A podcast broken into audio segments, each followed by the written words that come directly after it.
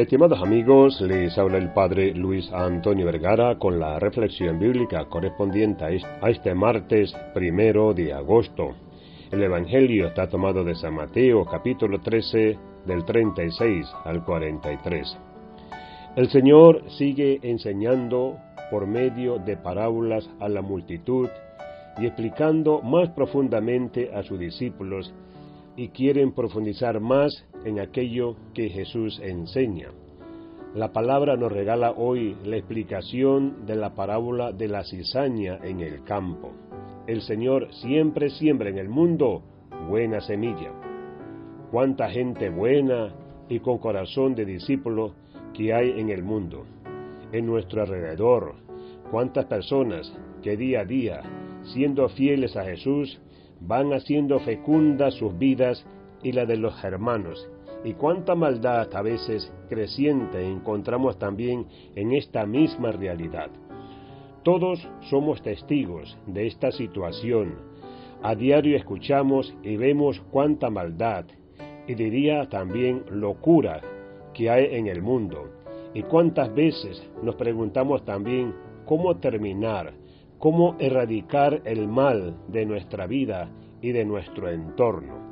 Tanta violencia que existe en nuestra sociedad y uno se pregunta el porqué de toda esta maldad.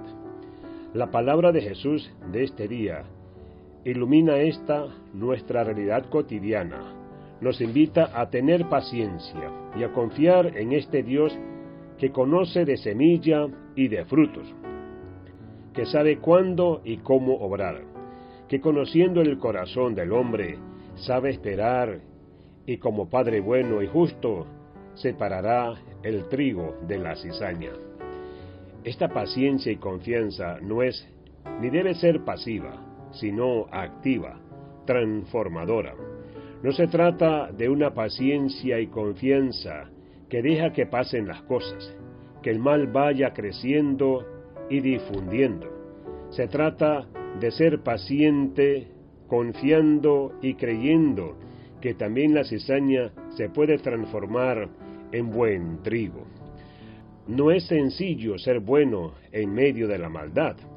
Muchas veces es difícil ser honesto y generoso en medio de realidades corruptas y egoístas.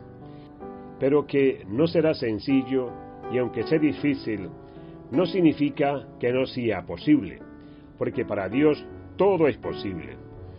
Es de cristianos y de discípulos ser fieles y confiados, valientes, seguir siendo buenos, honestos, solidarios, generosos, humildes, creyentes, transformadores en medio de una realidad que intenta agobiarte, desanimarte, hacerte malo son los corazones que habiendo experimentado el amor salvador de Jesús y su gracia transformadora, los que pacientemente creen que Dios puede seguir transformando corazones.